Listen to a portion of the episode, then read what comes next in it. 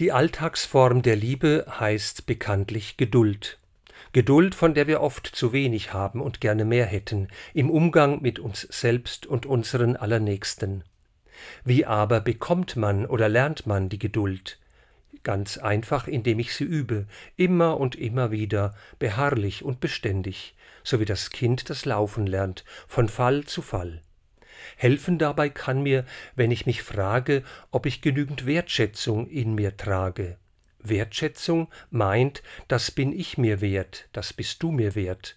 Mit Wertvollem und Kostbarem gehe ich auch entsprechend achtsam und respektvoll um, ja mit Würde und Wohlwollen. Das Gegenteil von Wertschätzung ist Geringachtung, abfälliges Reden und Verhalten. Wenn ich wertschätzend und wohlwollend auf einen Menschen zugehe, werde ich ihn nicht behandeln wie den letzten Dreck, sondern wie eine kostbare, liebenswürdige Person.